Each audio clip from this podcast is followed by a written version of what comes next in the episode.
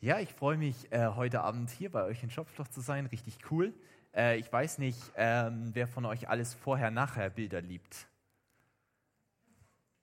Okay, das ist die Minderheit. Äh, ich habe euch mal ein äh, Vorher-Nachher-Bild von meinem Garten mitgebracht, tatsächlich.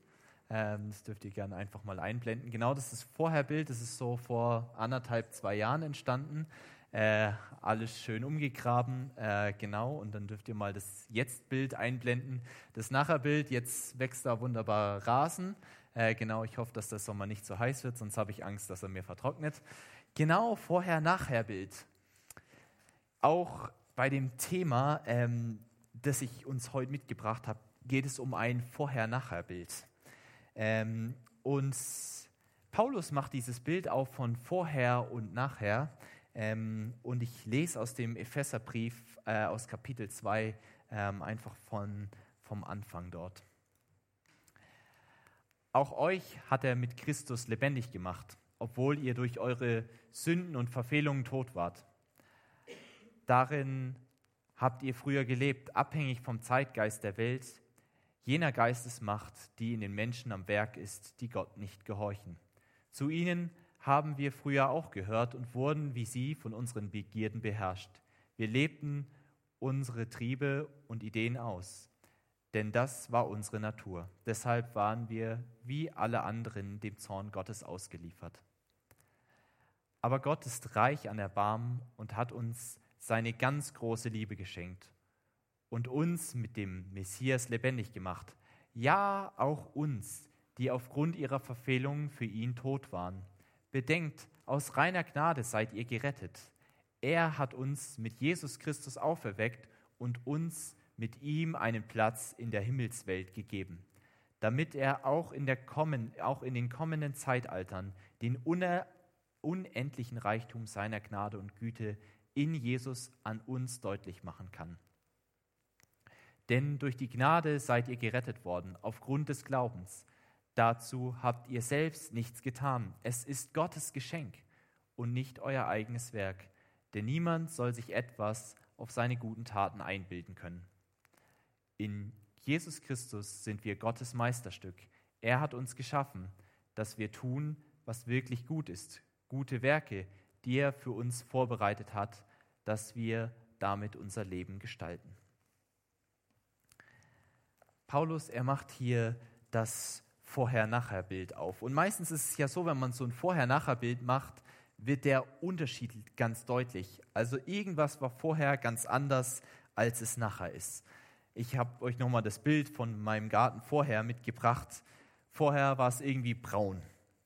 Und Paulus, er macht hier dieses Vorher-Nachher-Bild in diesem Text auf.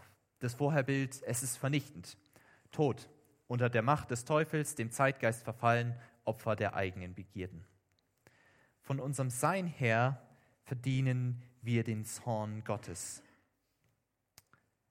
Es geht Paulus um Verdienst auf, er spricht von einer Leistung, einer Leistung, wo man dann nachher etwas bekommt oder auch nicht bekommt. Und das, was Paulus hier als Analyse feststellt, das, was er sozusagen als Ist-Zustand feststellt bei dieser Gemeinde, bevor sie an, zum Glauben an Jesus gekommen ist, ist, dass sie Gottes Zorn verdient hätten. Dass Gottes Zorn völlig in Ordnung geht.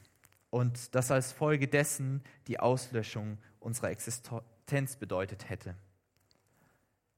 Das war einmal. Es ist wichtig, das im Hinterkopf zu behalten. Das, was Paulus hier schreibt, ist wichtig im Hinterkopf zu behalten. Und Paulus schreibt es hier so dramatisch, um dieser Gemeinde etwas klar zu machen. Etwas klar zu machen, nämlich, dass es vorher ganz anders war, als es jetzt ist. Und dann das Nachher. Da sprudelt die Zuversicht über. Da ist Leben da. Durch die Liebe Gottes.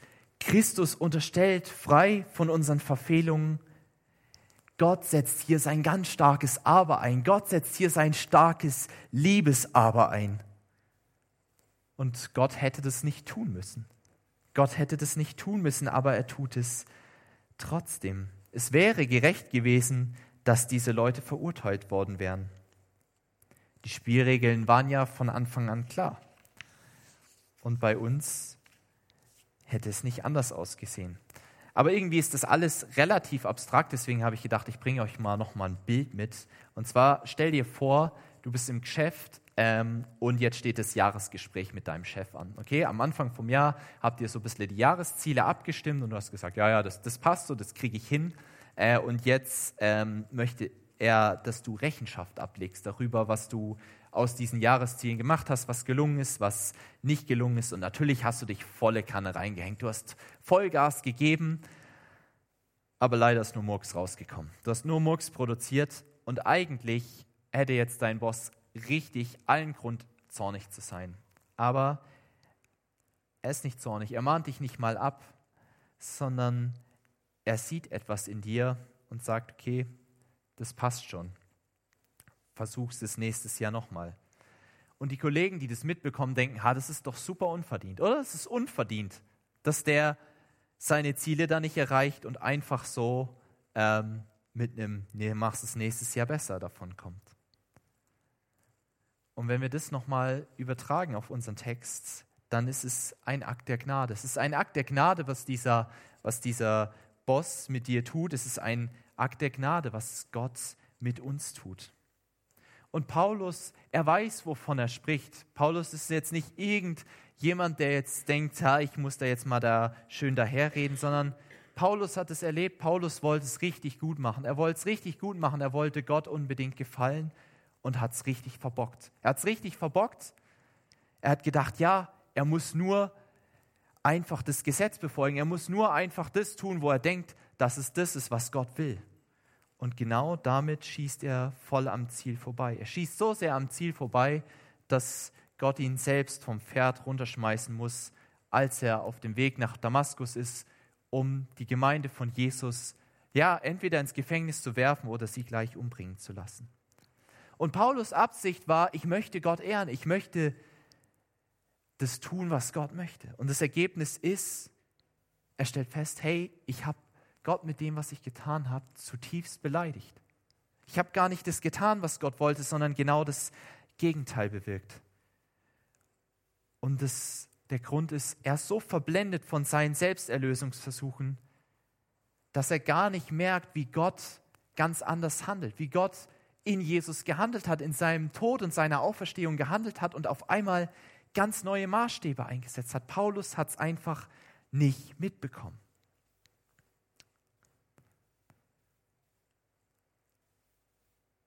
Und wenn du heute Abend hier sitzt und sagst, ich bin der Nachfolger von Jesus, dann wirst du etwas Ähnliches erlebt haben wie der Paulus, nämlich dass es ein Vorher und ein Nachher gibt.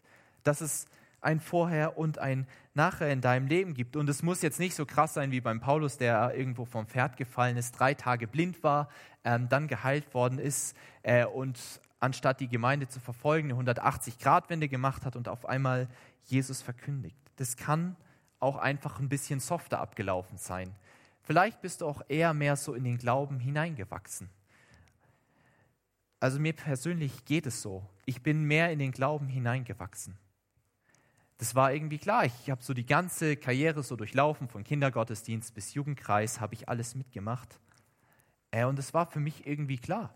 Und dann waren wir 2009, war das an Pfingsten, waren wir äh, in in Eitling auf dem ähm, Jugendtreffen für junge Leute. Ähm, der eine oder andere kennt es vielleicht, der eine oder andere auch nicht. Und eines Abends war dann Prediger da und er hat seine Lebensgeschichte erzählt und es hat mich super berührt, es hat mich super berührt und ich habe gedacht, jawohl. Und er hat gesagt, hey, du musst eine Entscheidung treffen. Du musst eine Entscheidung treffen, ob du mit diesem Jesus unterwegs sein willst oder nicht. Das reicht nicht aus, dass du da einfach irgendwie reingewachsen bist, sondern die Frage ist, hey, willst du das für dich auch? Das können nicht deine Eltern entscheiden, das kann niemand anders für dich entscheiden. Und tatsächlich habe ich gedacht, ja, ich will das. Ich will mit diesem Jesus unterwegs sein. Ähm, und wer mich ein bisschen näher kennt, der weiß, dass ich jetzt nicht unbedingt so der extrovertierte Typ bin, der jetzt da so nach vorne marschiert wäre, so wie die das gesagt haben und dann gesagt habe, ja, ich gehöre auch dazu. Ähm, ich habe das mehr so auf meine Weise gemacht. Ich habe dann nach dem Wochenende zu Hause in meinem Zimmer habe ich gesagt, hey Jesus, ich möchte mit dir unterwegs sein. Ich habe einfach gebetet und habe gesagt, hey Jesus, ähm, ich finde es richtig cool, ähm, dass du mich lieb hast, dass du mir meine Schuld vergibst und ich will mit dir unterwegs sein. Und ich glaube, dass dieses Vorher-Nachher-Bild ganz existenziell ist für unseren Glauben. damit wir begreifen, dass Gottes Eingreifen wirklich notwendig ist. Nur wenn du merkst, hey, ich habe irgendwie Schuld in meinem Leben, irgendwie passt es nicht zu dem, wie Gott sich das vorstellt. Hey, nur dann wirst du auch wirklich begreifen können, hey, wie, wie tief, wie groß diese Liebe Gottes ist und was das ist, wie wertvoll das ist, was dir da geschenkt wird von ihm.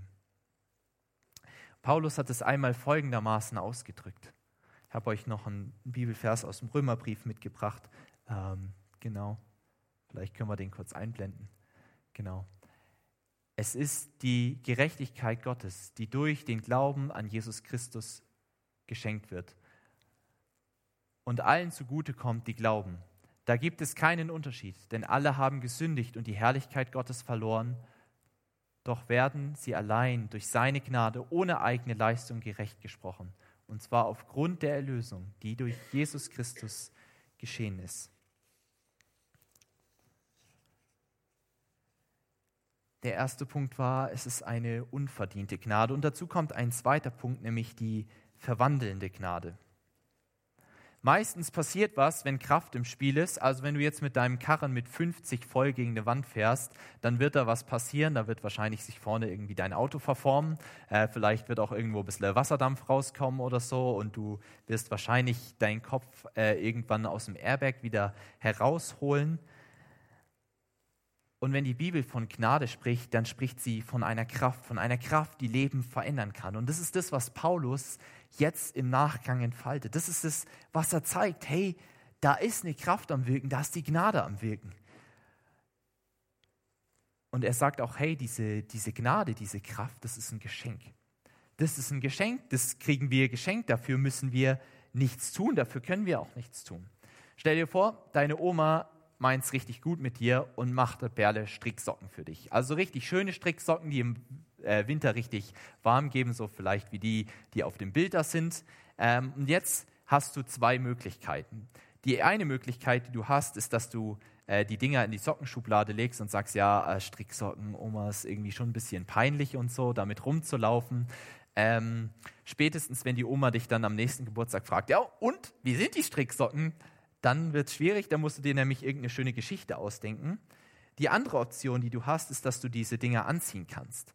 Sieht vielleicht nicht so cool aus, aber spätestens im Winter, wenn du irgendwo rumstehst, entweder vor dem BZ oder an der Bushaltestelle oder so, sagst du, hey, boah, voll cool, dass die Oma so geile Stricksocken gemacht hat, weil jetzt frieren mir meine Zehen nicht ab. Und genauso ist es mit diesem Geschenk der unverdienten Gnade. Erst wenn wir es annehmen, dann kann es in unserem Leben auch seine ganze Kraft entfalten. Und Paulus, er berichtet davon. Er berichtet davon, weil er das erlebt hat. Ähm, er schreibt es sogar einmal auf und sagt, hey, ähm, alles, was ich bin, bin ich durch Gottes Gnade. Und seine Gnade an mir ist nicht vergeblich gewesen, denn ich habe viel mehr gearbeitet als sie alle zusammen. Aber nicht ich, sondern Gottes Gnade, die mit mir war, hat es bewirkt.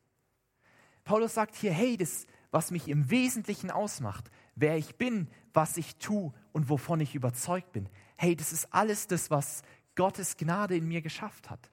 Das habe ich nicht selber irgendwie zustande gebracht, sondern das ist das, was Gott mir geschenkt hat. Das ist das, was irgendwie nach und nach entstanden ist. Und deswegen betont Paulus das zu sehr, hey, es kommt nicht auf irgendwelche Taten an, es kommt nicht darauf an, dass wir irgendwas besonders Gutes tun. Es geht nicht darum, dass diese Kraft der Gnade unsere Taten irgendwo transformiert, irgendwo verändert. Denn auch Menschen, denen Gott eigentlich scheißegal ist, die können Gutes tun und das ist auch gut so. Hey, weil sonst hätten wir vielleicht keine Superingenieure, keine guten Schriftsteller, auch manche guten Politiker könnten gar nicht das tun, was sie Gutes bewirken. Und die Erlösung ist nicht einfach ein Verhaltenstausch. Es wird nicht einfach irgendeine gute Tat gegen eine schlechte ausgetauscht, das ist die Folge der Erlösung, aber nicht das eigentliche Ziel. Ich habe irgendwann mal eine Karte geschenkt bekommen, so eine Postkarte, da stand drauf, Jesus ist nie gekommen, um aus bösen Menschen Brave zu machen, sondern um aus Toten Lebendige zu machen. Das fand ich richtig stark. Jesus ist nie gekommen, um aus bösen Menschen Brave zu machen, sondern aus Toten Lebendige. Die Gnade, die bewirkt eine Wesenstransformation. Unser Wesen es wird verändert, es wird positiv verändert, nämlich von tot zu lebendig.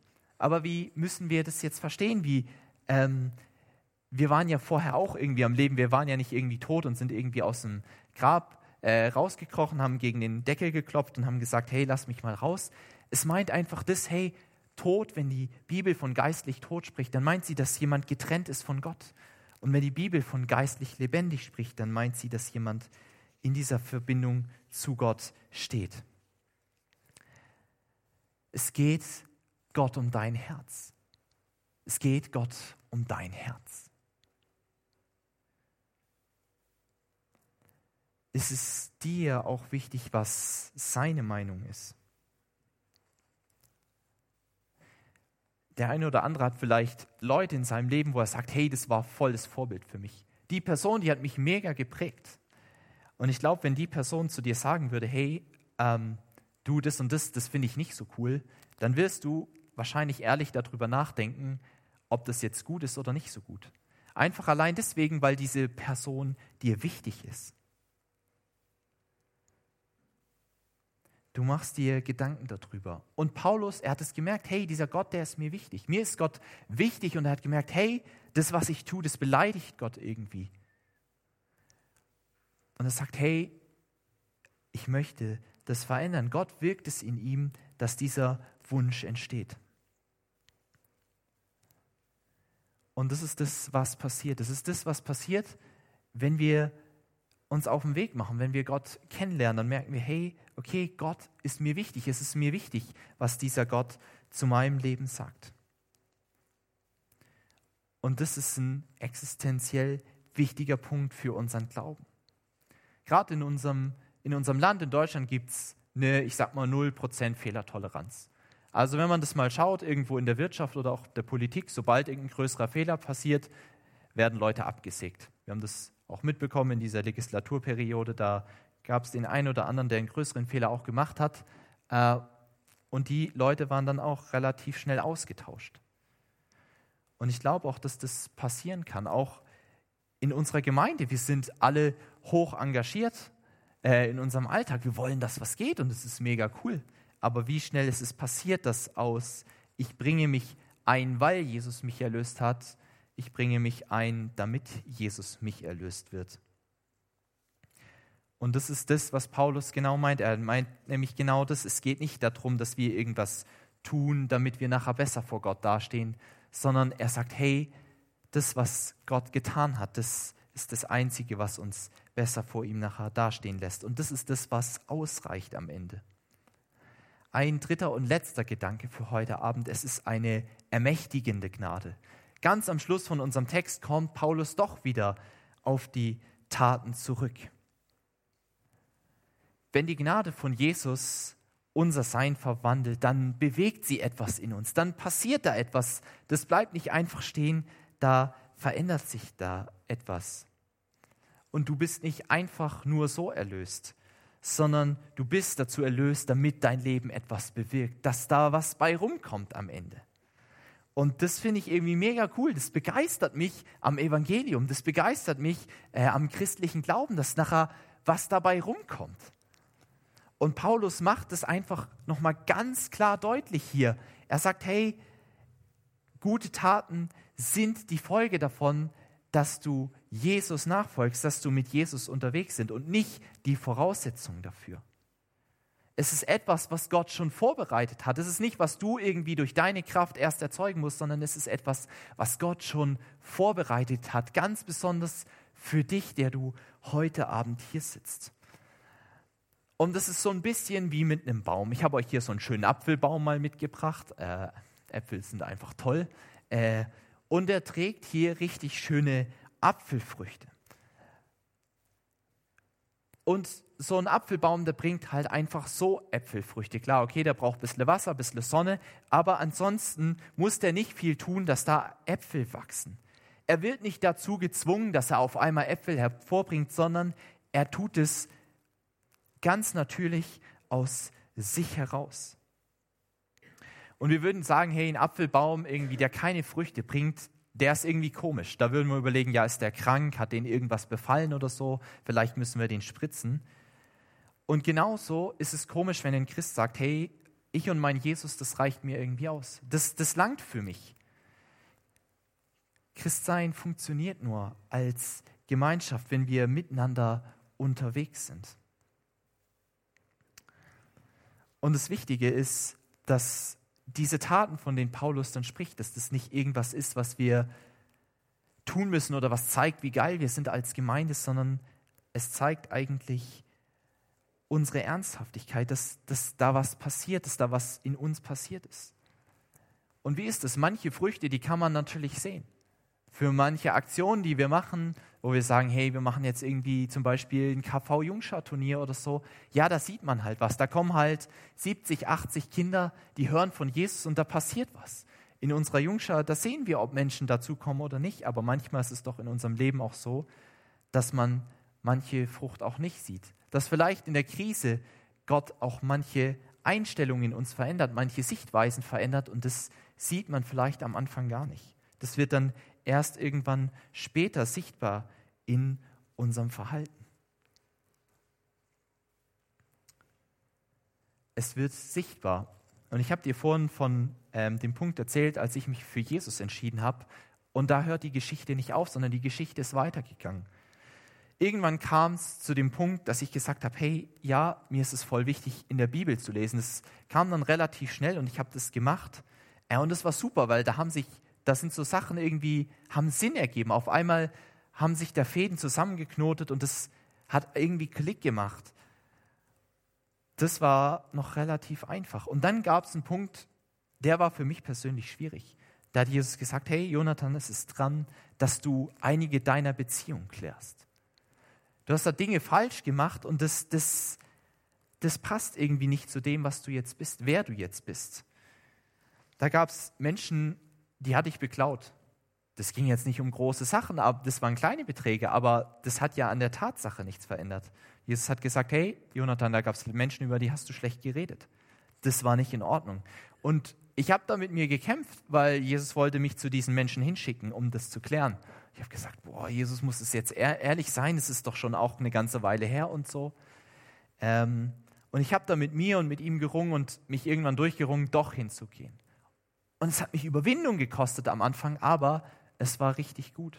Der eine oder andere war vielleicht verwundert und hat gesagt, okay. Äh, und der eine oder andere war einfach auch dankbar, ähm, dass es geklärt war, dass ich das angesprochen habe. Gottes Gnade bewirkt etwas in uns.